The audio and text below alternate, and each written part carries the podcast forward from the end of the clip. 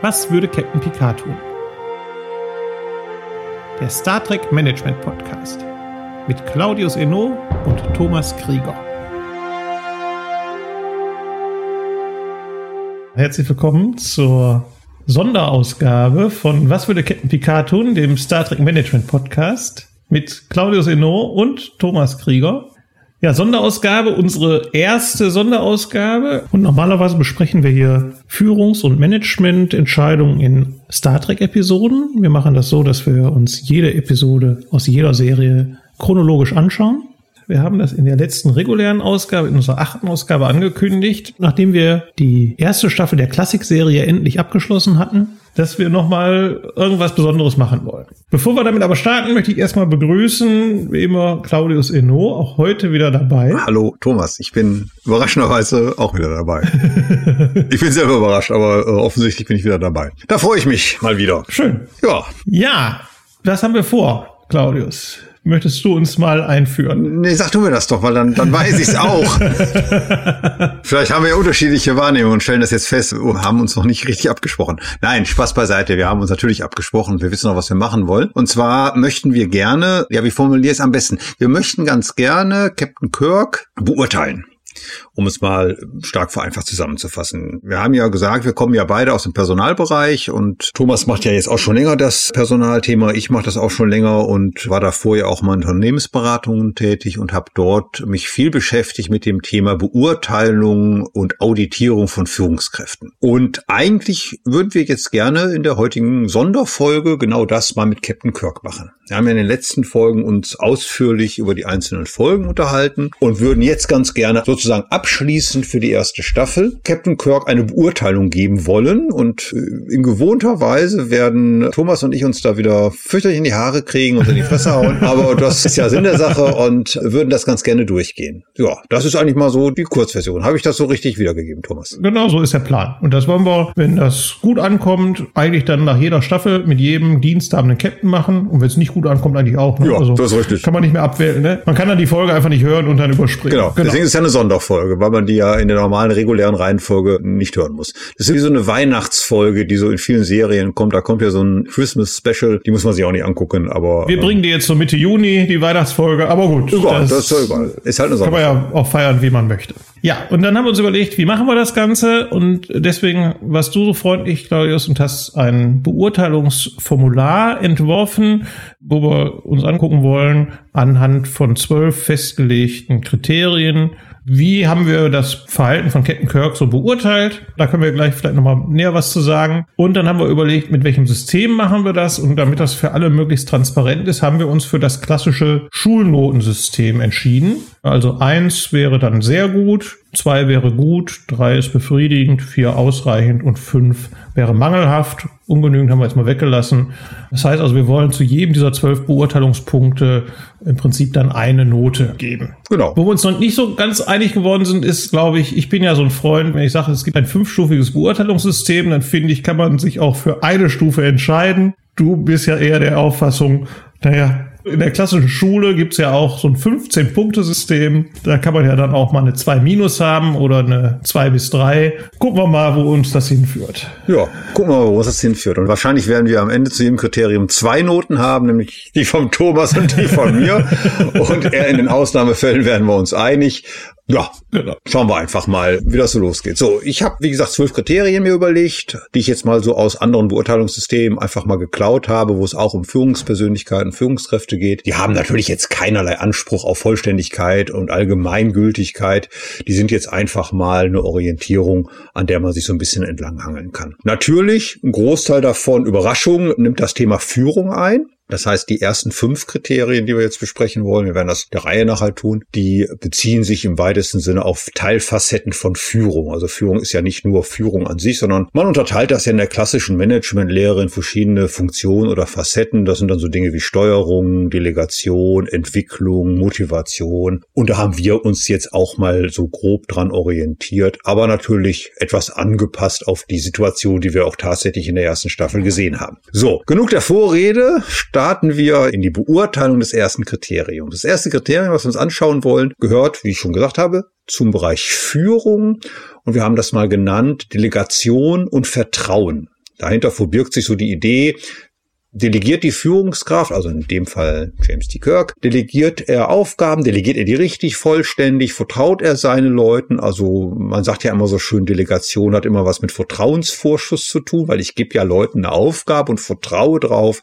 dass die das machen und misch mich eben nicht rein. Wir hatten ja schon mal so dieses Thema punktueller Interventionismus, wenn Führungskräfte dann immer in einmal delegierte Aufgaben dann doch wieder reinspringen und sich einmischen. Und da haben wir jetzt mal eine Beurteilung. Also ich habe eine Beurteilung vorgenommen. Ich weiß gar nicht, was hast du eigentlich auch für dich eine separat gemacht oder lässt du dich jetzt von meiner Einschätzung überraschen und zerreißt die dann in der Luft? Wie ist jetzt dein Plan? Also du wirst völlig überrascht sein. Ich habe mir tatsächlich auch Gedanken gemacht. Ach. Das ist ja ganz untypisch auch für mich und deswegen dachte ich, ich bereite mich einfach mal vor auf diesen Podcast. Also von daher gibt es tatsächlich von mir auch eine Note. Aber ich glaube, noch wichtiger als die Note ist tatsächlich die Begründung. Und da äh, habe ich jetzt gerade schon so ein bisschen deinen Ausführungen gelauscht. Du hast ja gesagt, Delegation hat das mit dem Thema Vertrauen zu tun. Das ist ja grundsätzlich richtig. Ich glaube aber, dass das tatsächlich bei James T. Kirk so ein bisschen schwierig auseinanderzuhalten ist. Denn wenn wir so zum Thema Delegation uns das Ganze angucken, dann gibt es bei mir diese eine Einschätzung, die du vielleicht auch teilst, gehen wir gleich nochmal drauf ein. Und bei Vertrauen habe ich eine gegenteilige Einschätzung zu meiner Einschätzung zur Delegation. Okay, also ich finde tatsächlich, dass das Delegationsverhalten, fangen wir damit mal an, mhm. sehr, da bin ich mit dir einer Meinung, schwierig abschließend zu beurteilen ist bei Kirk, weil ich finde, er macht zwei Dinge, die sehr unterschiedlich und gegenläufig sind. Auf der einen Seite hat er wenig Probleme damit zu delegieren in der Form, dass er, wenn er auf einer Außenmission ist, das Kommando des gesamten Schiffes an jemand anders abzugeben. So. Da ist erstmal was, wo ich sagen würde, da delegiert er. Da haben wir ja die eine oder andere Folge. Kriegt der Computer, ist es der Scotty. Bei, ich glaube, Organia ist es Zulu. Also er gibt ja das Kommando ab und ist da auch relativ entspannt. So, das würde ich sagen, ist so auf der Habenseite. Das ist der Pluspunkt. Mhm. Was mir nicht gefällt an dem Delegationsverhalten, und deswegen komme ich auch jetzt schon mal gespoilert zu einer nicht so guten Beurteilung bei dem Kriterium, ist die ja eigentlich die Motivation dahinter, warum er das macht und wie er das macht. Weil er macht es ja nicht, um Aufgaben zu delegieren, um zum Beispiel äh, Mitarbeiter zu entwickeln, um zum Beispiel Mitarbeitern eine Aufgabe zu geben, weil die einfach die Besten dafür sind. Das wären ja so die klassischen Gründe für Delegation. Ich gebe eine Aufgabe einem Mitarbeiter, weil der einfach besser kann als ich, weil der Experte ist. Oder ich gebe eine herausfordernde Aufgabe an einen jungen Mitarbeiter, junge Führungskraft, weil der daran wachsen soll, Erfahrungen sammeln soll. Das ist aber eigentlich nie die Motivation von Kirk, sondern die Motivation von Kirk ist eine ganz andere. Ich will eigentlich, und das ist eigentlich ein relativ schlechtes Delegationsverhalten. Ich will eigentlich bei den spannenden Aufgaben dabei sein. Das hat man ja mehrfach, Stichwort Außenteams. Er geht also mit. Und dann hat er natürlich die Notwendigkeit, das Kommando abzugeben. So, und dann nimmt er halt einen, der gerade da ist. Das folgt auch keinem System. Das ist mal Scotty, mal ist es Zulu, einmal war es Uhura, äh, mal ist es auch irgendein unbenannter Lieutenant, und doch benannt sind die alle, der aber danach nie wieder auftaucht. Also eher so Nebendarsteller, Nebenrolle. Das folgt auch keinem System. Und das ist wiederum eine Funktion, wo ich sagen würde, das Delegationsverhalten finde ich eigentlich eigentlich suboptimal, um es mal sehr vorsichtig zu formulieren. Also ich finde es eigentlich schlecht. Deswegen komme ich insgesamt, um das abzuschließen, dann darfst du loslegen. Ich würde ihm eine drei geben, also eine mittlere Beurteilung. Ich würde sagen, da sind viele gute Facetten drin, aber es sind auch viele Punkte, die mir echt nicht gefallen und die nicht wirklich wo keine Linie drin ist für mich. Ja, also das mit der Linie sehe ich ganz genauso. Das ist auch mein Problem. Ich würde das so ein bisschen äh, unterscheiden wollen, das Thema Delegation. Welche Aufgaben werden delegiert, so wie du das ja auch gemacht hast. Und ich würde mir jetzt aber einmal angucken wollen, was in der Serie tatsächlich relativ wenig passiert. Wie ist denn das Schiff, sag ich mal, organisiert? Und da finde ich schon, dass er gut delegiert und sich auch wenig in Schiffsfunktionen einmischt. Er hat seine Abteilungsleiter, wie du ja immer so schön sagst. Dr. McCoy kann sehr autark in seiner Krankenstation alles, was medizinisch ist, äh, beleuchten und untersuchen und führt ja auch, äh, sag ich mal, Experimente oder bekämpft Viren sehr autark. Kirk weiß, von diesem Thema hat er keine Ahnung. Er mischt sich nicht ein, sondern er sorgt mehrfach dafür, dass McCoy seine Ruhe hat und der Wissenschaft nachgehen kann, teils mit Unterstützung von Spock. Das wäre der zweite Bereichsleiter, der, sag ich mal, sehr viel autark machen darf in seinem Bereich, im Wissenschaftsbereich. Ich glaube, dasselbe gilt für das Thema Scotty und Maschinenraum. Auch da erlebe ich viel Delegation und Vertrauen gegenüber Scotty, dass der die Maschinen ans Laufen bringt, dass der die Probleme löst, die auf dem Maschinendeck sind. Auch da mischt sich Kirk nicht ein. Und wenn das so die Schiffsfunktionen sind, würde ich sagen, ist das Thema Delegation und Vertrauen in die Mitarbeiter sehr hoch. So, und dann kommt aber der zweite Teil, und das ist genau das Problem, was ich auch habe, was du jetzt auch beschrieben hast, das, was wir sehen in der Serie, was an außergewöhnlichen Sachen passiert, was in Krisensituationen passiert, also es kommt ein Außenteam, dann ist er immer mitten im Geschehen dabei. Und zwar auch bei Aufgaben, die er aus meiner Sicht gar nicht machen müsste. Also wir haben angefangen, glaube ich, relativ früh, als hier im Salzmonster diese Folge war, medizinische Routineuntersuchung und er beamt mit auf den Planeten, was völliger Unsinn ist. Wir hatten die Folge, wo der Krieg ausgebrochen ist, wo ich glaube, dass gerade in so einer Krisensituation der Captain am besten auf der Brücke ist, hat er ja selbst auch gesagt hinterher in der Folge, er beamt mit Spock runter auf den Planeten. Und dann kommt eben dazu, dass dann diese Hierarchie auf der Brücke auch nicht so ganz eindeutig ist. Also wer übernimmt denn eigentlich das Kommando? Es ist eben nicht immer der ranghöchste Offizier, der gerade jetzt da ist, also Spock in dem Fall, oder auch nicht der zweitranghöchste, also Scotty, sondern es sind immer mal wieder andere Menschen. Oder andere Spezies, wobei außer Spock, glaube ich, noch keinen Außerirdischen an Bord gesehen. Ne? Ja gut, Tschechow ist ja Russe. Also das ja, der kauft, ich weiß nicht, ob dir das aufgefallen ist. Wir sprechen ja die erste Staffel. Tschechow ist bisher ist, noch gar nicht aufgetaucht. Ja, okay, der ist auch noch nicht, ist richtig. ja, okay, hast aber recht. Okay, so. Nee, also ich sehe, aber ich, du warst noch nicht fertig. Ich, ja, ich wollte ja eine Note auch noch geben. Ja, natürlich. Ähm. Lass dir ruhig Zeit. Ich äh, gehe kurz was essen. Entschuldige bitte, dass ich mir für eine Beurteilung, die ein ganzes Jahr umfasst, natürlich auch Zeit nehme. Ich finde, das zeigt auch meine Wertschätzung gegenüber Absolut. Kirk. Absolut. Da bin ich ganz so. begeistert. Vor dem Hintergrund, dass aber der Großteil der Entscheidung, und da bin ich anderer Meinung als du, auch, auch das Thema so Mitarbeiterentwicklung ja durchaus stattfindet, da hatten wir uns schon mal in einer Folge drüber unterhalten, bin ich aber jetzt zu der Entscheidung gekommen, trotz allem da eine 2 zu geben. Also eine gute Beurteilung zu geben. So, so. Also ich bleib bei meiner 3. Ich könnte mich mit viel Wohlwollen auf eine 3 Plus hochquatschen lassen, aber tatsächlich würde das nicht meiner äh, echten, tatsächlichen Beurteilung entsprechen. Also ich sehe einfach so ein paar Punkte und ein Punkt, den haben wir auch noch schon mal ausführlich besprochen, nur um den nochmal erwähnt zu haben, dieses Thema punktueller Interventionismus, also dieses Thema, ich delegiere was und dann machen die es mir aber irgendwie auch nicht schön genug und ich quatsch dann doch wieder da rein. Da war ja diese Szene mit Sudo, das war in Arena, wo der ja angeblich ein erfahrener Offizier Offizier ist, aber trotzdem dann irgendwie alle Anweisungen, jetzt machen Sie die Schilde hoch, jetzt machen Sie dieses, machen Sie jenes. Also das ist einfach schlechtes Delegationsverhalten. Da gibt es auch nichts dran schön zu reden und das ist so. So, dass er sich natürlich bei einem 400-Mann-Schiff nicht in jeden Routineprozess reinmischt, das wäre ja noch schlimmer. Also das, das geht ja, es geht ja auch zeitlich gar nicht so. Aber ich finde es, also eine 2 ist sehr wohlwollend, muss ich ganz ehrlich sagen. Aber weil wir haben ja noch ein paar andere Kriterien, da müssen wir sicherlich noch mal ein bisschen hin und her gehen. So, Stichwort nächste Kriterien. Ich würde das nächste Kriterium Kriterium aufrufen zur Beurteilung. Gerne. Auch zum Bereich Führung gehörig. Wir haben es mal genannt, Steuerung von Mitarbeitern, Disziplin und Konsequenz. Also ist jemand konsequent in seiner Führung, hält er ein gewisses Maß an Disziplin, steuert er seine Leute klar. Das hängt natürlich auch eng so ein bisschen mit dem Thema Delegation zusammen. So ganz super trennscharf ist das alles nie. Das ist aber immer so.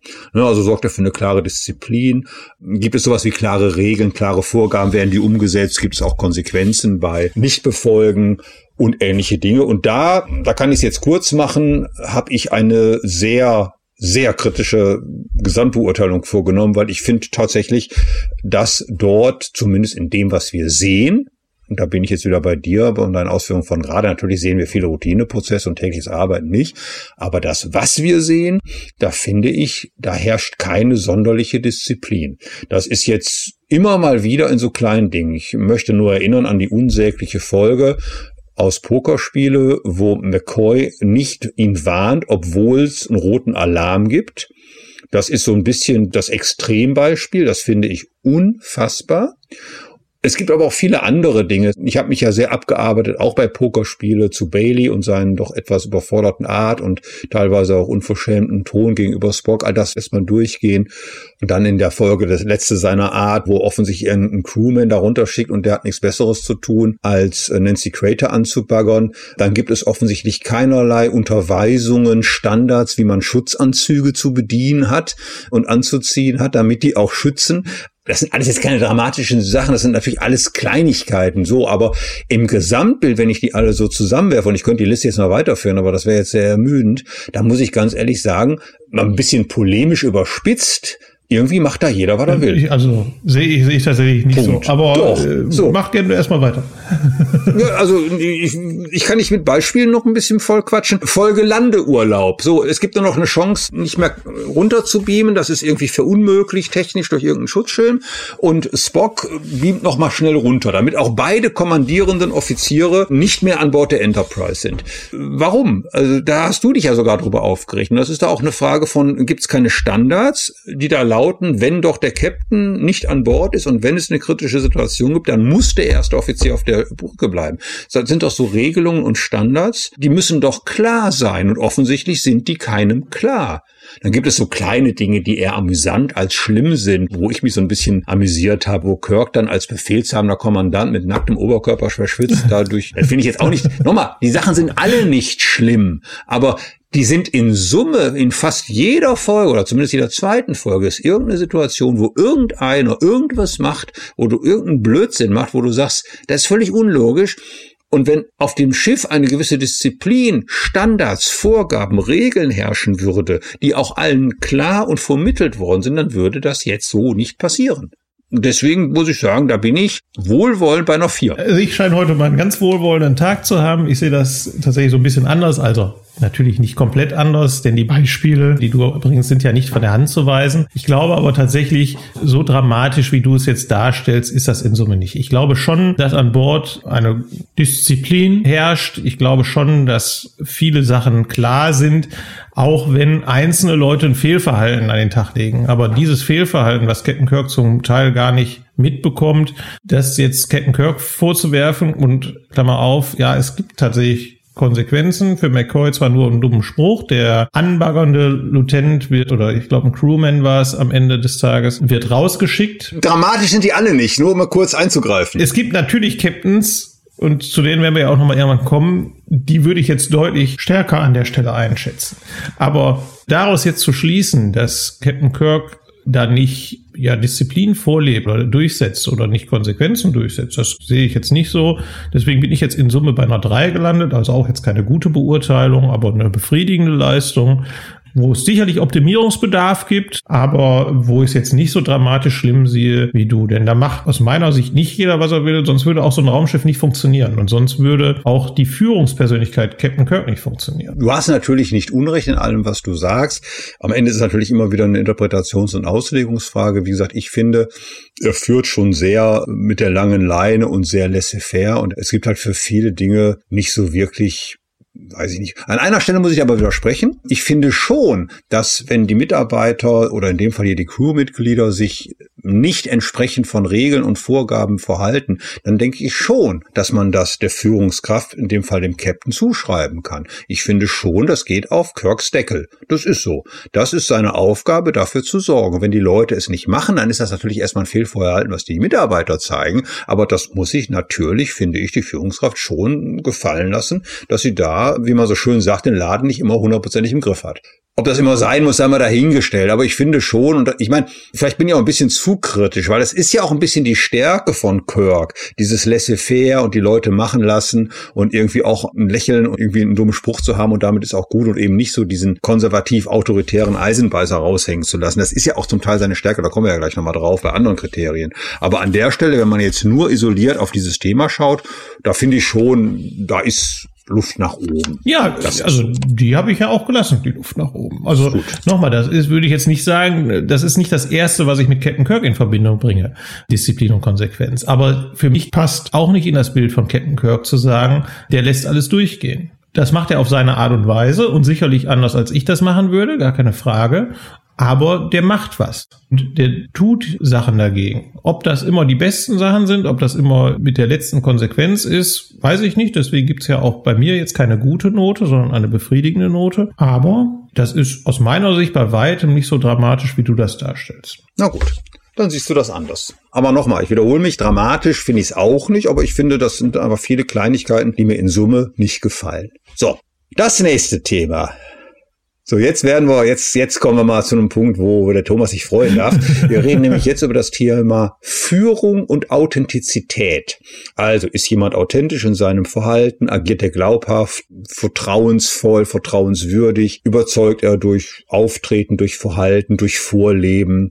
Agiert er transparent im Umgang mit Mitarbeitern? Also, sprich, gibt er Informationen weiter, die die Mitarbeiter oder in dem Fall die Crewmitglieder benötigen, um ihre Arbeit zu machen? Und da bin ich schnell mit durch. Da bin ich absolut auf der Habenseite. Da gibt es einen kleinen Schönheitsfehler in dem Zusammenhang. Das ist die Folge Kodas der Henker, wo er ja im Grunde genommen einen geheimen Plan hat und niemanden einweiht. Das fand ich irgendwie nicht gut. Und da muss ich sagen, das passt aber auch eigentlich, da haben wir ja in der Folge drüber gesprochen, das passt eigentlich auch gar nicht so zu dem Gesamtbild von Kirk, was man aus allen anderen Folgen gewonnen hat, dass er nämlich nicht mal Spock einweiht. Das ist schon seltsam, was seltsam, es ist schon auffällig, aber das ist eine Folge, das ist ein Verhalten, das würde ich jetzt nicht überbewerten. Also da bin ich bei einer 1 minus. Jetzt wirst du wieder schimpfen, weil ich ja wieder Zwischenbewertung gegeben habe. Die Minus kommt halt eben durch die Folge Kodos der Henker. Ansonsten, der ist absolut authentisch, der ist klar, der ist verlässlich, der spielt keine Rolle in irgendeiner Form, was ja Führungskräfte gerne mal machen, die jetzt irgendwie meinen, sie müssten jetzt irgendwie die Führungskräfte-Rolle einnehmen, sondern der ist so, wie er ist. Und das ist ja auch so ein bisschen dann dieses Thema, was wir gerade besprochen haben, dieses Thema Disziplin und so. Das ist so ein bisschen der Gegenpart. Der ist halt so. Der ist halt nicht der autoritäre Führungsmensch, sondern er ist halt eher jemand, der so ein bisschen mit der lockeren, leichten Hand das Thema angeht. Also da bin ich absolut zufrieden, das fand ich gut und das ist natürlich auch der große Pluspunkt von Kirk, zusammen mit ein paar anderen, die gleich noch kommen. Also ich bin tatsächlich überrascht, dass du dieses Thema Kodos der Henker in diesem Beurteilungspunkt jetzt wiederfindest. Ich würde das gleich woanders anrechnen, denn wenn ich jetzt mal rein auf das Thema Authentizität gucke, da finde ich, kriegt er von mir eine glatte Eins. Ich bin ja nicht so ein Freund von Minus und Plus und alles. Und also das ist der, ne? wie du schon, also dem ist eigentlich nichts hinzuzufügen. Also wenn jemand authentisch ist, dann ist es Captain Kirk. Der ist so, wie er ist. Und ist auch gut so. Also ja.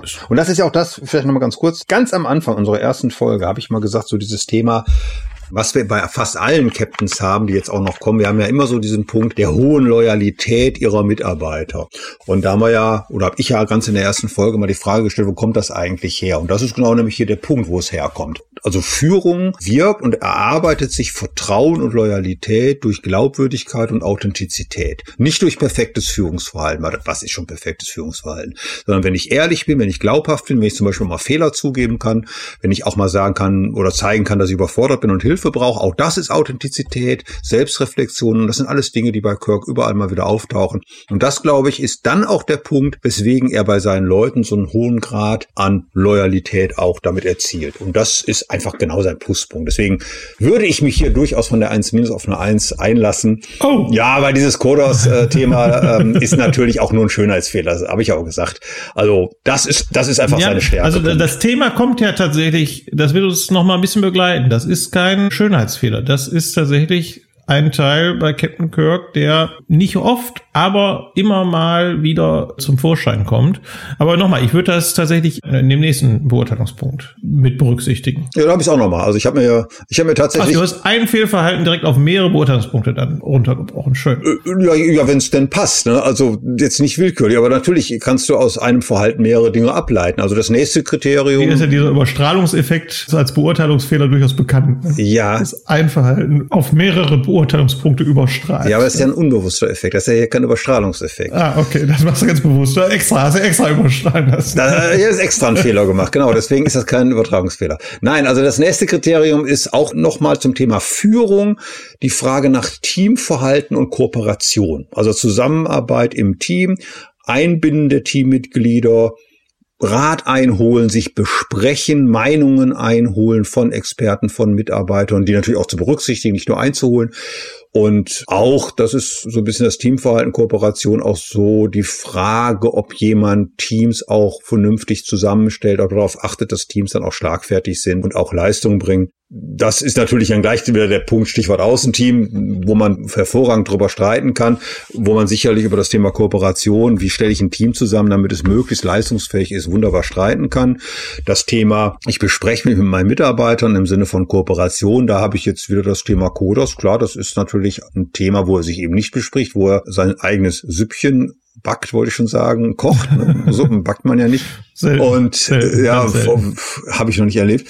Und das sind natürlich so Dinge, die dann damit reinspielen. So, auf der anderen Seite, das hattest du eben auch mal gesagt beim Thema Delegation, dieses ich lasse Leute machen, ich hole mir Expertenmeinungen ein, das auch strahlt ein bisschen hier rüber. Das ist nämlich für mich die Folge Miri, wo er sehr lösungsorientiert, sehr fokussiert agiert, indem er sich nämlich einfach raushält und äh, McCoy seinen Job machen lässt, um Gegenmittel zu finden, wo die auf diesem Planeten da in diesem alten Labor da sind. Und das wiederum macht er ganz gut. Also hier bin ich, lange Rede, kurzer Sinn.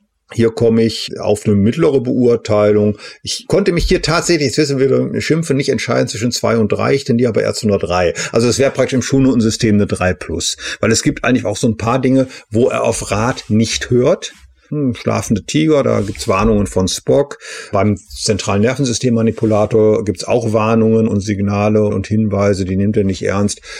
Also er hört schon auf seine Leute, aber eben auch nicht immer und nicht immer durchgängig. Also er macht auch gerne mal sein eigenes Ding, von daher bin ich, wie gesagt, bei so einer mittleren ausgeglichenen Bewertung zwei bis drei eher Richtung drei. Also mir fällt es tatsächlich auch relativ schwer. Ich sehe das ähnlich wie du. Also auch ich schwanke oder habe vorher geschwankt zwischen zwei und drei. Ich habe mich letztendlich doch entschieden für eine von den beiden Noten. Natürlich für die zwei. Nein. Ach. Äh, diesmal bin ich tatsächlich ein bisschen härter gewesen.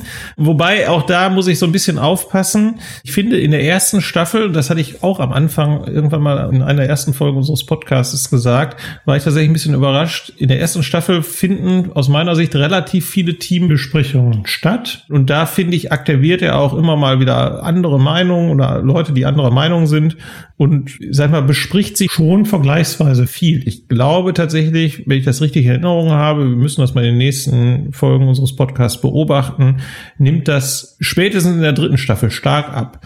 Aber auch in der ersten Staffel ist das teilweise so. Da gibt es schon eben Folgen, wo der und nicht nur in Krisensituationen sich wenig abstimmt und wo der eben wenig auf andere hört. Und das hat mich dann letztendlich dazu geführt, hier mich doch für die drei zu entscheiden. Das erlebe ich genauso wie du. Auch wenn er sich Rat einholt, entscheidet er sich oft sag ich mal, relativ spontan aus dem Bauch heraus nach seinem Gefühl, was ja auf der anderen Seite auch wieder eine große Stärke von ihm ist, weil er ja häufig richtig liegt intuitiv mit solchen Entscheidungen.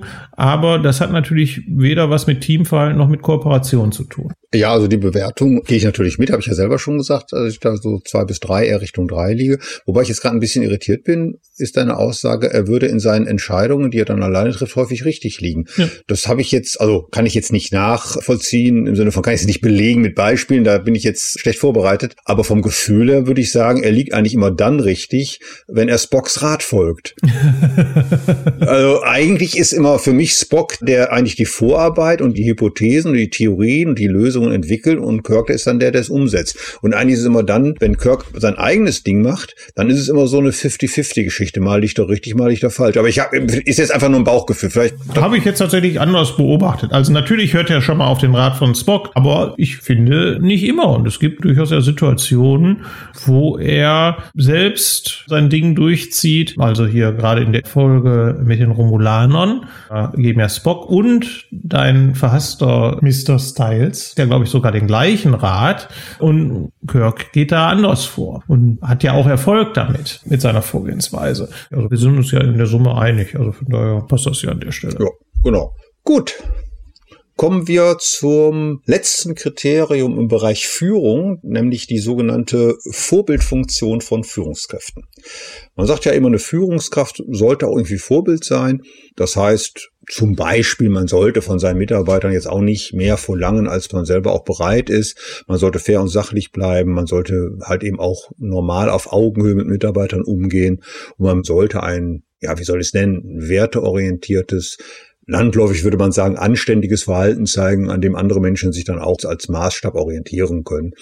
Also die Idee, die dahinter steht, ist ja die, dass Führungsverhalten, was ich zeige und der Grad an Fairness, wie ich mit Mitarbeitern umgehe, natürlich einen enormen Impact hat auf die Art und Weise, wie Mitarbeiter untereinander miteinander umgehen und dementsprechend auch, wie das gesamte Arbeitsklima halt eben besteht. Das ist jetzt auch eine Binsenweisheit, aber das ist eigentlich die Idee dahinter. Und da, glaube ich, sind wir sehr schnell mit durch, weil da finde ich ihn wirklich großartig. Und da sind wir wieder beim ähnlichen Thema wie eben auch bei dem Thema Authentizität. Das sind einfach so seine Stärken.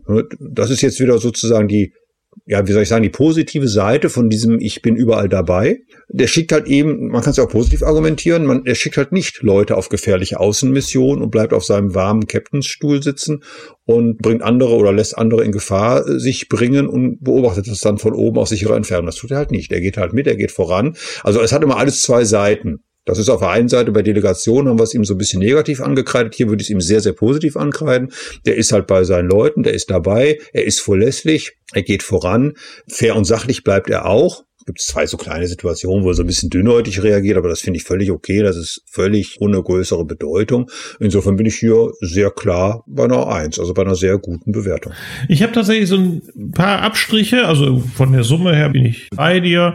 Ich habe mich hier aber jetzt doch für eine Zwei entschieden an der mhm. Stelle beim Thema Vorbildfunktion, weil ich da so ein bisschen dieses ja, das, was du vorhin bei Disziplin und Konsequenz im Prinzip runtergerechnet hast, hier nochmal so ein bisschen mit in die Waagschale werfen muss.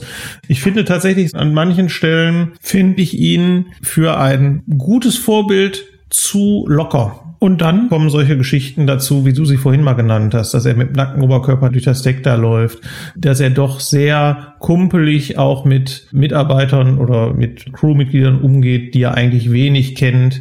Das finde ich, ja, weiß ich nicht, so ein bisschen schwierig alles in Maßen. Ich komme immer noch auf eine gute Beurteilung, aber ich würde es jetzt nicht ganz so euphorisch sehen okay. wie du an der Stelle. Also euphorisch fand ich mich jetzt auch nicht, aber ich fand ihn nur einfach stark. Ja, ist ja okay, also alles gut. ja. Ja, ja, echt. Oh, da bin ich, da bin ich froh. Ich dachte schon, dass. Äh so, verlassen wir den illustren Bereich der Führung und der Führungskompetenzen und kommen mal so in die Management- und sozialen Kompetenzen. Wir haben das Thema Durchsetzungsvermögen mal uns angeschaut. Dadurch versteht man ja landläufig, ob Menschen in der Lage sind, sich in schwierigen Situationen durchzusetzen, wie der Name schon sagt. Also sprich, sind die ja sicher in ihrem Auftreten, gehen die Konflikten auch nicht aus dem Weg, trauen die sich auch in Konflikte einzutreten oder ziehen die immer sofort, wie man so schön sagt, den Schwanz ein. Ja, das sind eigentlich so die Kriterien für Durchsetzungsvermögen. Das muss ich natürlich als Führungskraft haben, gerade als Raumschiffkapitän, wo ich ja auch immer mal wieder in unterschiedlichen Situationen mich durchsetzen muss.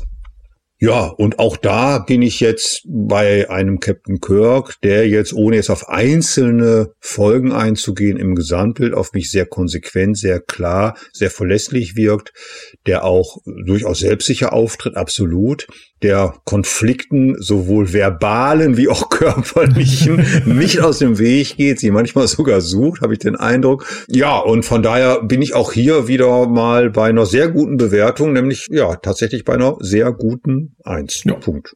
Da habe ich jetzt auch gar nicht viel zu sagen. Ja, dem ist eigentlich nichts hinzuzufügen. Also sehe ich ganz genauso. Also das ist eine der starken Eigenschaften von Captain Kirk. Das ist ja was, was man mit ihm auch verbindet und was er ja auch ganz, ganz oft zeigt, dass der eben durchsetzungsstark ist und seine Meinung vertritt. Also von daher bin ich da absolut einer Meinung. Gut, dann kommen wir auch schon direkt zum nächsten Kriterium. Belastbarkeit. Wie belastbar ist Captain Kirk? Ja. Da habe ich eine Szene im Auge bei Sternzeit 15122,2. Du weißt natürlich sofort, was ich meine. Ist das die Folge mit Nancy Crater, also auch mit, nein. Dem, mit dem, nein, 1.5 äh, also jetzt, jetzt, Szene aus Implosion in der Spirale? Jetzt enttäuscht du mich schwer. Nee, ich, ich weiß nicht mehr. Das ist aus Pokerspiele. Ah, okay, das ist auch eins. Ja, ich, die Sternzeiten in der Klassikserie sind echt schwierig, weil die ja sehr durcheinander die gehen. Die folgen auch keinem System, glaube ich, oder? Nee, Habe ich mal irgendwo gelesen. Das ist richtig. Später schon eher irgendwie so, aber jetzt nicht mehr. Ja, ne? ab der zweiten Staffel der Next Generation, da gibt es ein System, was dann zumindest bis, ja, bis Nemesis okay. durchgeführt wird. Nee, eigentlich sogar länger. Also wird ja bei Lower Decks auch fortgeführt. Also doch, das, das ist dann, also in der Zeitlinie dann sehr konsequent bis zum heutigen Tag durchgeführt. Na gut, okay.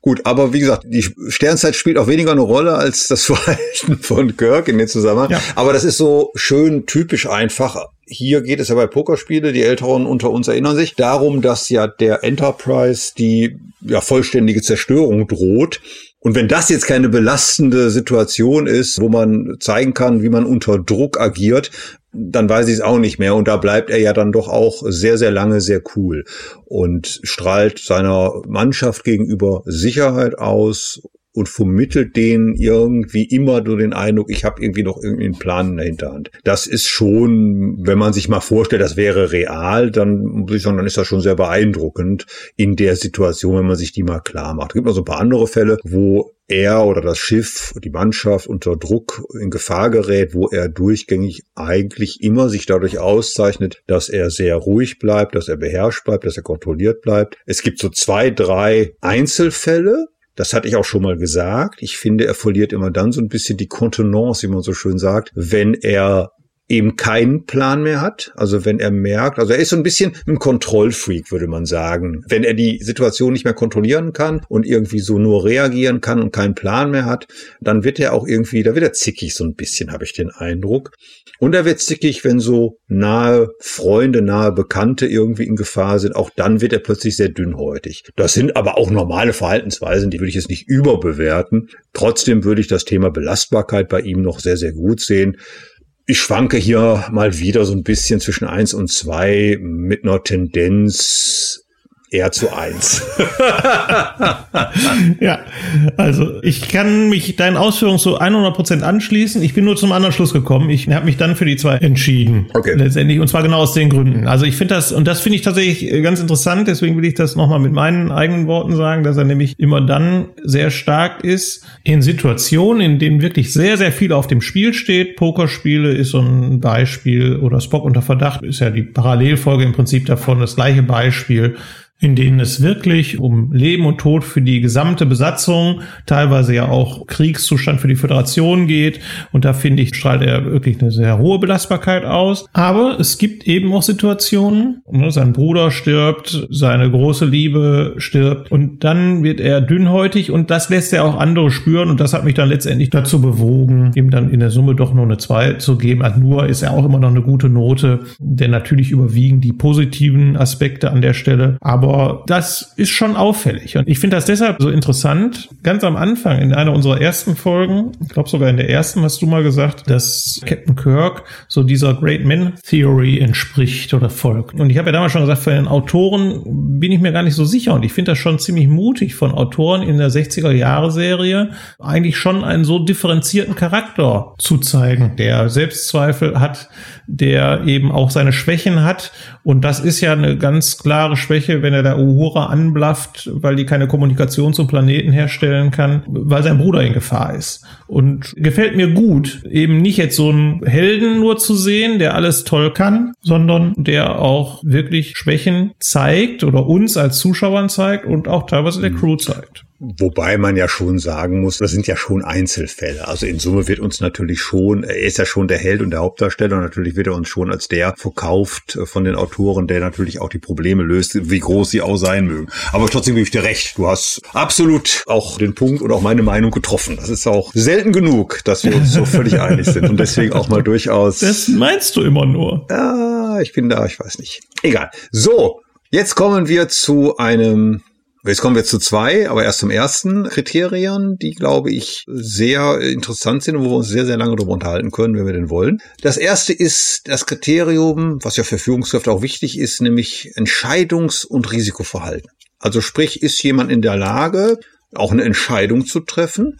Und, das ist ja bei Führungskräften immer ganz wichtig, wie ich finde, sind die auch in der Lage, eine Entscheidung zu treffen bei unvollständiger Informationslage. Denn wenn Informationen da sind und wenn alles klar ist und wenn es einfach eine logische Entscheidung gibt, die sich ableiten lässt, dann ist es ja auch nicht mehr schwer. Dann brauche ich auch keine Führungskraft, weil dann kann es auch jeder. Die Kunst bei einer Führungskraft ist ja gerade zu sagen, ich habe eine Situation, da muss ich abwägen, da habe ich nicht alle Informationen, da muss ich vielleicht überlegen, da muss ich Konsequenzen antizipieren und dann muss ich nach bestem Wissen und Gewissen eine Entscheidung Entscheidung treffen. Und, und das ist ganz, ganz wichtig, ich muss mich auch trauen, mit der Gefahr zu leben, wenn sich die Entscheidung nachträglich als falsch herausstellt, mir die Prügel abzuholen. Denn das gehört dann auch zu einer Führungskraft. Und da erlebe ich es in der Realität, habe ich früher schon in meiner alten Tätigkeit immer wieder erlebt, dass es immer wieder Führungskräfte gibt, die gerne Führungskräfte sind, die auch gerne Entscheidungen treffen, aber dann immer, wenn es dann schief geht oder wenn es schwierig ist, dann lieber keine Entscheidung treffen, bevor sie sich in die Gefahr begeben, eine falsche zu treffen oder eine, die sich später als falsche herausstellen könnte. Und das führt natürlich in der Konsequenz zu einer gewissen Art von Handlungsunfähigkeit und dann brauche ich keine Führungskraft mehr. Also um handlungsunfähig zu sein, brauche ich keinen Chef, dann kann ich auch alleine. Also das ist dann auch wirklich nicht mehr schwer. So, und deswegen ist natürlich das Entscheidungs- und auch Risikoverhalten, also auch bezogen auf, gehe ich angemessene Risiken ein, ne? auch kein Hallodri, der irgendwelche wilden Sachen macht, ist natürlich dann auch eine entscheidende Frage, wie geht da so ein Raumschiff-Captain denn eigentlich dann vor? So, Thomas, wie siehst du das denn? Also ich muss sagen, auch das sehe ich als eine der großen Stärken von Captain Kirk an. Ich weiß, du bist gleich anderer Meinung, weil du ja immer wieder darauf hinweist, dass es Situationen gibt, wo er offensichtlich nicht weiß, was er tun kann und ich finde, er tut aber dann was. Und also es gefällt ihm nicht, die Situation, da bin ich dabei. Aber er trifft dann Entscheidungen, er wägt ab und er steht auch zu dem, was dann passiert. Im Positiven, so geht's ja häufig aus, wie aber auch im Negativen. Und deswegen habe ich ihm hier eine glatte Eins für diesen Beurteilungspunkt gegeben. Okay. Also ich bin hier ein wenig hin und her gerissen, weil ich hier verschiedene Facetten sehe, die durchaus unterschiedlich sind. Mhm. Seine große Stärke ist Entscheidungsfähigkeit, Entscheidungen zu treffen, schnelle, klare Entscheidungen zu treffen, auch unter Druck, auch in der Krise, auch unpopuläre Entscheidungen zu treffen, wo vielleicht viele sagen werden, oh, weiß ich nicht, da muss ich nochmal überlegen. Das ist seine Stärke, das kann der ganz hervorragend. Mhm. Ich finde, was er nicht kann, was heißt nicht kann, aber was, was mir nicht so gut gefällt, ist, dass er häufig Entscheidungen für mich ein bisschen zu schnell, ein bisschen zu impulsiv, ein bisschen zu sehr ohne Plan trifft. Wir hatten da so ein paar Situationen, die haben wir auch schon mal besprochen, dass er zum Beispiel ein unbekanntes Objekt an Bord beamt. Beim Thema hier Spitze des Eisbergs war das, dass er bei anderen, hier der alte Traum beispielsweise, sich selber unnötig fahrlässig in Gefahr bringt, indem er sich einfach auf diesen Tisch legt. Bei der Folge mit Kahn, der schlafende Tiger, wo er, wie ich finde, fahrlässig ohne Ende an der Grenze zur Naivität ist. Und über die Folge Morgen ist gestern, die ja im Grunde genommen eine 45-minütige Aneinanderreihung von Fehlentscheidungen ist, will ich gar nicht erst anfangen. Also da sind einfach so ein paar Dinge, Licht und Schatten. Manche Dinge gefallen mir hervorragend. Implosion der Spirale, Spock die, die Episode ist immer noch Implosion in der Spirale. Es tut mir so leid. Das kann wohl sein. Implosion in der Spirale, Spock unter Verdacht. Das letzte seiner Art, Pokerspiele. Pokerspiele ist für mich der typische Fall, die typische Folge, wo er wirklich unfassbar entscheidungsstark auftritt, sehr klar ist, sehr deutlich mit einer nicht unerheblichen Krise, sehr gefährlichen Situation und Krise umgeht. Also von daher bin ich da wirklich hin und her gerissen, weil es gibt einfach Licht und Schatten. Und ich habe mich am Ende dann ja als guter Kompromiss auf eine 2 gerettet. Ja, also ich sehe das tatsächlich auch in den Folgen, die du jetzt genannt hast, etwas anders. Also man kann jetzt immer darüber, und das haben wir ja auch getan, diskutieren, ist das ein angemessenes Risiko, was er eingeht? Ist das eine clevere Entscheidung? Aber das ist ja weniger die Frage bei diesem Beurteilungspunkt, sondern es geht ja darum, trifft er in der Situation Entscheidungen, das tut er immer, und verhält er sich entsprechend, das tut er auch. Er geht ein Risiko ein und er trägt die Konsequenzen, wie auch immer die aussehen mögen. Und manchmal sehen die so aus, dass Khan das Schiff übernimmt, aber dann gelingt es Captain Kirk eben auch sehr schnell wieder handlungsfähig zu werden und das Schiff zurückzuerobern. Mm, da muss ich kurz widersprechen. Also hat, da hat er einfach. Ja, natürlich nicht alleine. Da hat er einfach nur Glück. Oder eine gut trainierte Crew. Das kann man jetzt so oder so sehen. Ja, weil da die Dings, ich habe, wie heißt der nochmal hier, äh, McGiver oder wie? Die, die, die, ja, wir die, wissen die, immer noch nicht, ob die äh, McGivers oder McGyvers heißt. Da weiß aber Captain Kirk auch ja, nicht. Ja, man weiß, aber die, die, du weißt ja immer, die Historikerin. Ja. So, weil die dann doch am Ende wieder die Seiten ja. wechselt. Hätte sie das nicht gemacht, wäre da nichts passiert. So, und was ich ja nur sage, ist, äh, natürlich ist er risikobereit. Ich sage nur, er ist für mich manchmal ein Tick zu risikobereit und hat einfach manchmal, nicht immer, manchmal einfach nur Glück, dass es nicht wirklich in einer Katastrophe endet. Ja, und ich weiß nicht, ob das wirklich nur Glück ist. Das wird natürlich, ist immer ein Faktor und wir werden spätestens in Star Trek 2 nochmal intensiv darüber sprechen können. Aber ich glaube tatsächlich, das ist für ihn kalkuliert mit all den Dingen, die dazugehören. Aber nochmal, wir sind ja jetzt auch da nicht so weit auseinander. Ja. Und Nein, wenn wir gut. uns immer einig wären, wäre es auch ein langweiliger Podcast. Das ist richtig. Aber die Gefahr sehe ich in der nächsten Zukunft nicht wirklich. So, mein Lieblingskriterium. Planung und Organisation. Das heißt, als Führungskraft muss ich ja irgendwie auch meinen Bereich organisieren oder in dem Fall mein Schiff. Ich muss planen, ich muss Außenmissionen planen, ich muss irgendwie für gewisse Themen eben einen Plan haben, ich muss das strukturieren.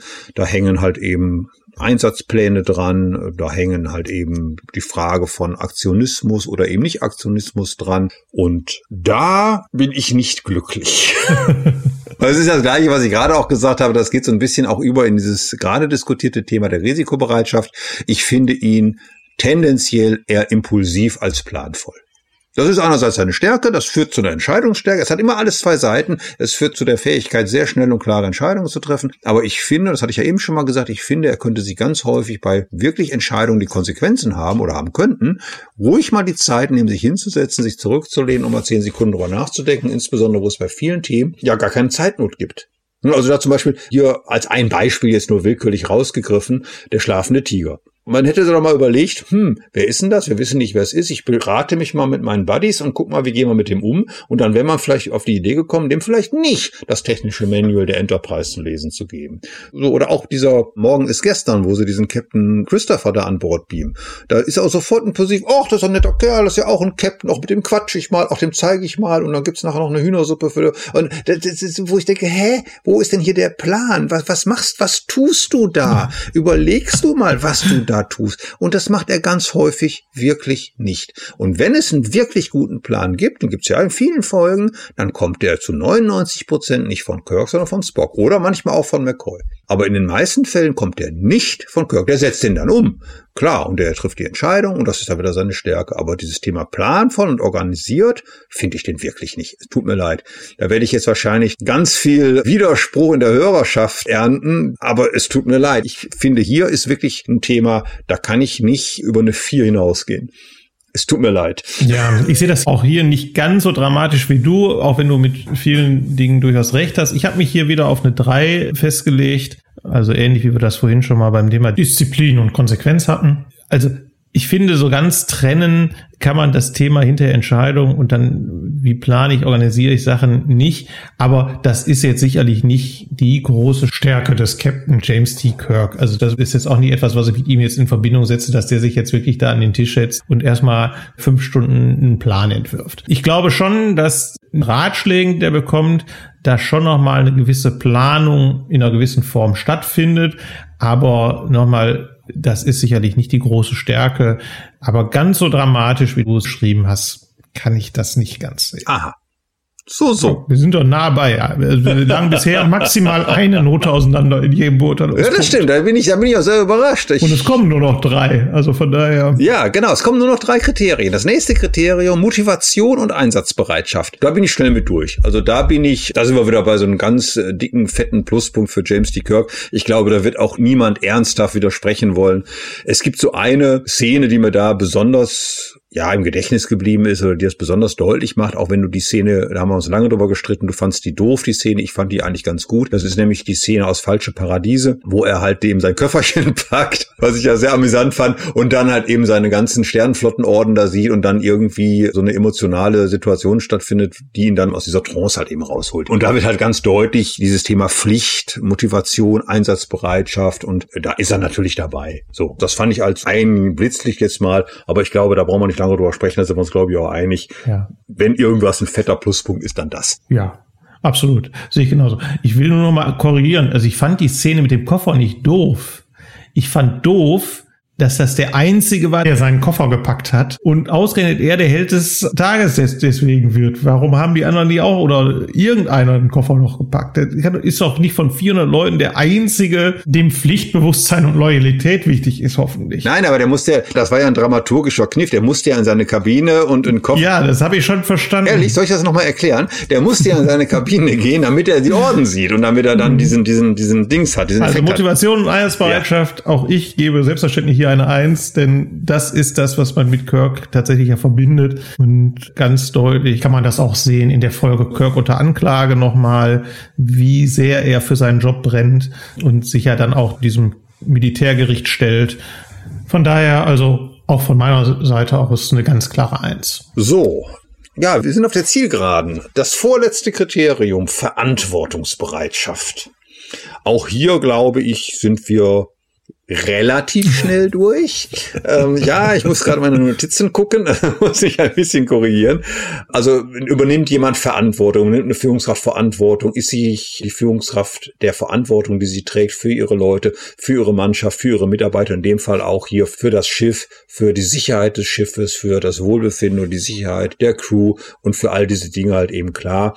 Ist jemand auch sich klar seiner Verantwortung für, ja, in dem Fall würde man jetzt sagen, für die Werte und Regeln der Sternenflotte, die man halt vertritt. Wobei das würde ich gerne zurückstellen, weil da kommen wir nämlich im letzten Kriterium nochmal ein bisschen intensiver drauf. Aber das spielt hier natürlich auch so ein bisschen mit rein. Um es kurz zu machen, ich bin hier auch eigentlich sehr, sehr zufrieden. Ich finde, Kirk macht in ganz vielen Folgen sehr deutlich klar, dass er sich seiner Verantwortung sehr klar ist. Er wird immer dann, das hat man eben schon mal gesagt, so ein bisschen dünnhäutig, wenn es um die Sicherheit des Schiffes geht. Es gibt so einen kleinen Schönheitsfehler, das habe ich aber auch schon mehrfach gesagt. Ich finde, er geht relativ oder immer die Geschichte geht immer relativ schnell über den Tod von Crewmitgliedern hinweg. Und das finde ich ist so ein Thema, wo man sagen würde, hm, finde ich jetzt doof. Also, weil eigentlich, da verliere ich jemanden, da stirbt jemand, der unter meinem Kommando ist. Und es sind ja teilweise, wenn ich jetzt zum Beispiel an die Spitze des Eisbergs denke, ja auch enge Freunde von ihm.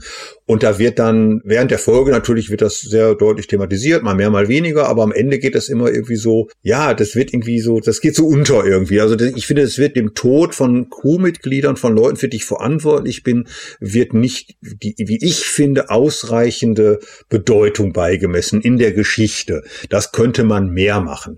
Das Finde ich schade. So. Ist ein Schönheitsfehler, ist kein Riesenthema. Ich bin hier trotzdem immer noch bei einer Eins. Ich hätte halt deswegen halt eine Eins minus gegeben, aber ich darf ja keine Zwischenbewertung geben. Deswegen bin ich hier dann, äh, wäre wär ich dann bei einer Eins. Also äh, ich ja. würde das nicht sagen, deswegen ist es eine Zwei.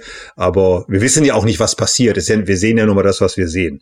Vielleicht schreibt er ja flammende Abschiedsbriefe an die Hinterbliebenen, wobei die schreibt wahrscheinlich keine Briefe, schreibt eine E-Mail oder was auch immer. Aber wir wissen es ja nicht. Aber das ist manchmal das ist so eine Kleinigkeit, die hat mir nicht gefallen. Also wobei es glaube ich eher an den Drehbüchern liegt als an der Rolle von Kirk, weil wir es einfach nicht gezeigt kriegen.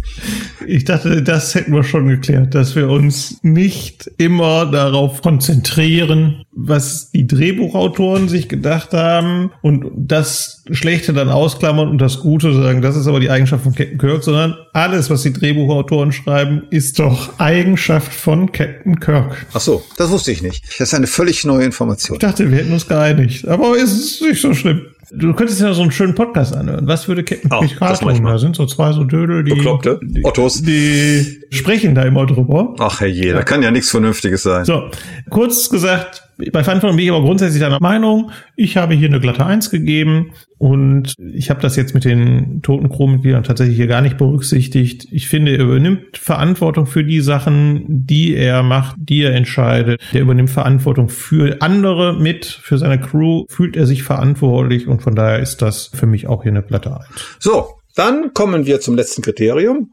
Werteorientierung. Klingt jetzt sehr pathetisch, ist es aber nicht. Hier geht es einfach darum, ob Führungskräfte in ihrem Führungsverhalten durch klare Werte geleitet sind. Also haben die einfach so eine Grundeinstellung, wo man sagen kann, die ist werteorientiert, wertebasiert. Also sprich, man würde landläufig sagen, verhalten die sich anständig ihren Leuten gegenüber. Und das zweite Thema, was hier mit reinspielt, vertreten die auch Werte des Unternehmens, das wäre jetzt hier in diesem Fall natürlich die Werte der Sternenflotte, nach außen und zeigen die auch, das geht so ein bisschen das Thema Vorbild natürlich auch über, zeigen die auch ihre ja, Konsistenz zu diesen Werten, dass sie die also nicht nur irgendwie erzählen und vor sich hertragen, sondern eben auch tatsächlich leben. Kennt man ja in vielen Unternehmen, die haben so Führungsleitlinien oder solche Sachen. Und da ist natürlich immer die Frage, orientieren sich die Führungskräfte denn wirklich auch an diese Werte oder haben die nur irgendwie eine Broschüre irgendwo im Büro rumliegen und damit hat es sich. So, und da kommen wir mal dann direkt hier in medias res, sagt man, glaube ich, oder wie auch immer. Hm? Ich habe da so eine Situation äh, vor Augen. Sternzeit 3156,2. bin heute echt schlecht vorbereitet. Ja, ich weg schon. Ich, ich kann mit schon. den Sternzeiten offensichtlich nichts anfangen. Okay, aber ich habe noch eine zweite Situation. Sternzeit 3192,1. Vielleicht kannst du da was anfangen. Also, das eine, ersteres ist, also es geht tatsächlich, und daran werde ich mich jetzt ein bisschen abarbeiten, es geht um die erste Direktive. Da haben wir ja mehrfach schon drüber diskutiert und gesprochen und ich finde tatsächlich sein Umgang mit der ersten Direktive, sagen wir mal, sehr vorsichtig, etwas progressiv. Also die erste Sternzeit, das war Lando und die Ewigkeit und die zweite war Krieg der Computer. Das sind so zwei Beispiele. Es gibt noch ein paar andere, die ich jetzt mal willkürlich rausgegriffen habe, wo ich finde, wo die erste Direktive von Kirk eigentlich, also als Wert, als zentraler Wert der Föderation nicht mal ansatzweise ausreichend Berücksichtigung findet. Und da muss ich sagen, das finde ich nicht gut. Also, und ich habe ja gar kein Problem mit diesem oder na, ich habe ein kleineres Problem damit, in solch eine Zivilisation einzugreifen, sich einzumischen, trotz der Nicht-Einmischungsdirektive. Ich habe das größere Problem damit, dass das gar nie ausreichend mal diskutiert wird. Also es wird hier und da mal angesprochen und Spock sagt mal was, aber das wird dann irgendwie auch nicht so richtig ernst genommen und dann macht das trotzdem und da sind wir wieder beim Thema auch Entscheidungen und da sind wir beim Thema Impulsivität und irgendwie nicht über die Konsequenzen nachzudenken. Also er zerstört im Prinzip die Grundlage einer Zivilisation auf Beta 3, wo Landru, der bekloppte Computer, halt sein Unwesen treibt er sagt den Eminianern auf Eminia 7, die Art und Weise, wie ihr eure Kriege findet, finde ich persönlich aber nicht schön. Deswegen mache ich jetzt mal eure Computer kaputt und lebt gefälligst anders. Das ist dann besser, weil dann, und ich komme vielleicht im Jahr nochmal vorbei und gucke, ob das dann schöner ist.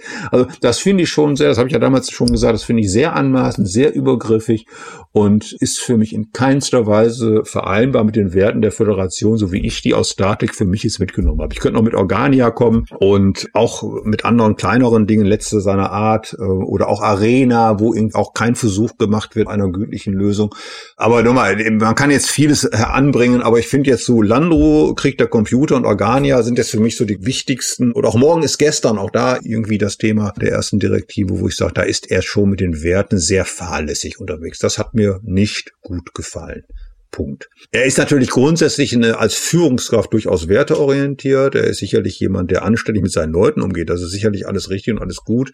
Insofern würde ich jetzt auch kein hier vernichtendes Urteil abgeben. Aber über eine drei würde ich nicht hinauskommen. Ich habe mir schon gedacht, dass wir heute über die erste oder über die oberste Direktive sprechen. Ich weiß gar nicht, wie die wirklich jetzt äh, Prime Directive wird die als erste Direktive, als oberste Direktive übersetzt. Ich weiß das nicht. Mal so, mal so, glaube ich. Und ich weiß tatsächlich nicht, wie ausgereift die jetzt schon in der ersten TOS-Staffel tatsächlich formuliert ist. Also ob die so ausformuliert ist, wie wir die jetzt im Gedächtnis haben für die Zukunft. Also wie sie auch ja noch ganz, ganz häufig Thema sein wird. Und um jetzt mal so den Anwalt von Kirk zu spielen, Du hast ja richtig gesagt, Werteorientierung heißt ja, ich orientiere mich an den Werten und ich orientiere mich nicht an den Buchstaben. Und er hat ja durchaus Argumente, warum er sich einmischt, warum er so handelt, wie er handelt ich finde schon, dass es eine Diskussion gibt. Da kann man jetzt drüber sprechen, ist die ausreichend? Und da sind wir einig, die ist natürlich nicht ausreichend. Und das haben wir aber in anderen Beurteilungspunkten ja auch schon berücksichtigt. Ich finde aber, er macht das nicht aus einem Eigennutz. Er macht das nicht, weil er keine Werte vertritt, sondern weil er die Werte der Föderation sehr, sehr wohl vertritt. Und gerade in dem Beispiel Krieg der Computer vertritt er die Werte der Föderation. Das ist ja genau das Problem, weil er die auf diese andere Gesellschaft überträgt. Das ist sicherlich nicht gut zu heißen. Da haben wir auch schon drüber gesprochen bei der Folge. Aber das jetzt hier in dem Thema Werteorientierung, sag mal, reinzuschreiben, finde ich nicht richtig. Das würde für mich in andere Bereiche reinspielen. Dass er, wie du schon richtig sagtest, er hat ein Wertekonzept, das lebt er vor, das setzt er durch, an der einen oder anderen Stelle sicherlich ein bisschen progressiv, da bin ich dabei. Aber ich bin hier in der Summe bei einer 2 gelandet. Zumindest für die erste Staffel. Ich fürchte, auch hier müssen wir, ich habe mich schon ein bisschen auf die zweite Staffel vorbereitet und da gibt es so ein paar Folgen. Da bin ich mir nicht sicher, wie dann das Urteil nach der zweiten Staffel ausfallen wird. Aber hier für die erste Staffel bin ich erstmal in Summe zufrieden. Das ist jetzt nicht eine gute zwei, aber eine zwei ist eine zwei. Ja gut, auch wenn es eine, keine gute zwei ist, dann sind wir ja auch hier gar nicht so weit auseinander. Also das ist richtig. Da sind wir heute. Ja, ich bin ganz überrascht. Weißt, hast du hast du irgendwie schlechtes Gewissen? Warum? ist was passiert? bist, bist du nett zu mir? Schimpfst gar nicht mit mir. Ja, schön. Ja. Ja, das ist doch gar nicht schlecht. So, dann haben wir also ein sehr differenziertes Bewertungsergebnis mit der Tendenz, aber schon, also ist schon ein gutes Zeugnis, was der Jim hier kriegt. Ne? Ja. Ne? Also da überwiegen schon, da sind schon eine Menge Einsen drin. Wir haben zwei, drei Ausreißer. Da sind wir bei einer vier, drei bis vier, je nachdem, ob man deine oder meine Bewertung nimmt. Ja. Also insofern ist das ja schon etwas, wo man sagen kann, der darf sein Kommando behalten, würde ich sagen. Ne? Ja. Da würden wir nochmal die Fünf-Jahres-Mission auf jeden Fall erstmal beenden lassen. Ne? Ja, ja, genau. Also das ist ein, gehen wir mal davon aus, dass wir Ende der zweiten Staffel nochmal ein Review machen, ob er sich da verbessert hat in dem einen oder anderen Punkt. Und ja. dann gucken wir mal, ob er da Captain bleiben kann oder nicht. Ich habe Sorgen. Aber äh, du hast Sorgen? Was, was, ja, also was, was die Verbesserung betrifft, habe ich ein bisschen Sorgen tatsächlich, wenn ich so ein bisschen Vorschau werfen darf. Aber ich bin zuversichtlich, dass er bis zum Ende der Fünf-Jahre-Mission Captain der Enterprise bleibt. Möglicherweise steht ja am Ende auch eine Beförderung ins Haus. Wer weiß. Ja, das könnte natürlich sein. Man weiß es ja nicht. Aber bei seiner Art und Weise, mit dieser Impulsivität, könnte auch sein, dass nach der Beförderung wieder eine Degradierung kommt. Man weiß es ja nicht. Äh, wir können ja nicht in die Zukunft schauen. Das ist ja, ist ja leider nicht möglich. Ja.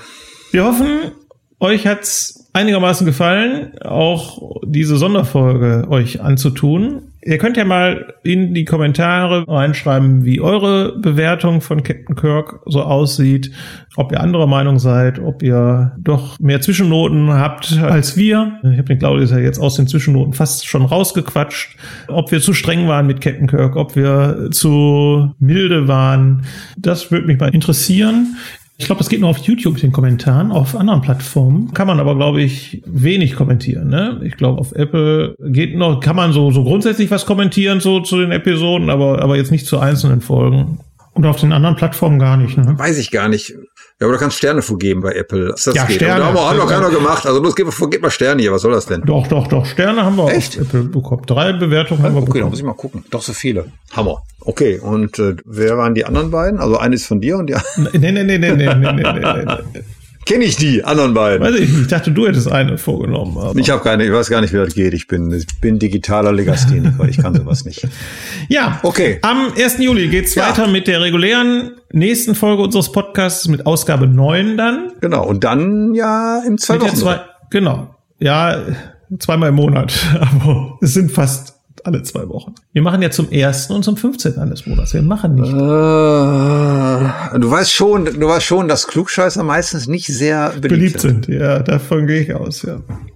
Also, am 1. Juli geht's weiter mit der zweiten Staffel der Klassikserie. Und da freuen wir uns schon drauf. Auf die erste Folge freue ich mich jetzt noch nicht so, also, die wir besprechen. Ach, komm, das ist ja. Spukschloss im Weltall. Oh. Aber da werden wir uns schön dran abarbeiten können. aber es kommen auch gute Folgen in der zweiten Staffel. Oh, ich freue mich auf die dritte Staffel, wenn endlich Spocks Gehirn kommt. Aber da ist ja auch Aber Spukschloss im Weltall ist auch schon ganz großer, ganz großes äh, Kino. Da freue ich mich ganz besonders drauf. Ja. Okay, dann herzlichen Dank an alle, die uns zugehört haben. Und dann würde ich mal sagen, bis zur nächsten Folge. Wir freuen uns auf euch jetzt und dann und auf eure Kommentare und wenn ihr bei uns bleibt und uns treu bleibt. So, das wollte ich ja. eigentlich sagen. Sehr ja. schön. Jetzt bin ich fertig. So ein schönes Schlusswort, das kann ich, kann ich toppen. In diesem Sinne, einen schönen Abend oder einen schönen Tag, schönen Mittag. Gute Fahrt weiterhin. Bis zum nächsten Mal. Alles klar. Okay. Also auch von mir. Tschüss. Tschüss.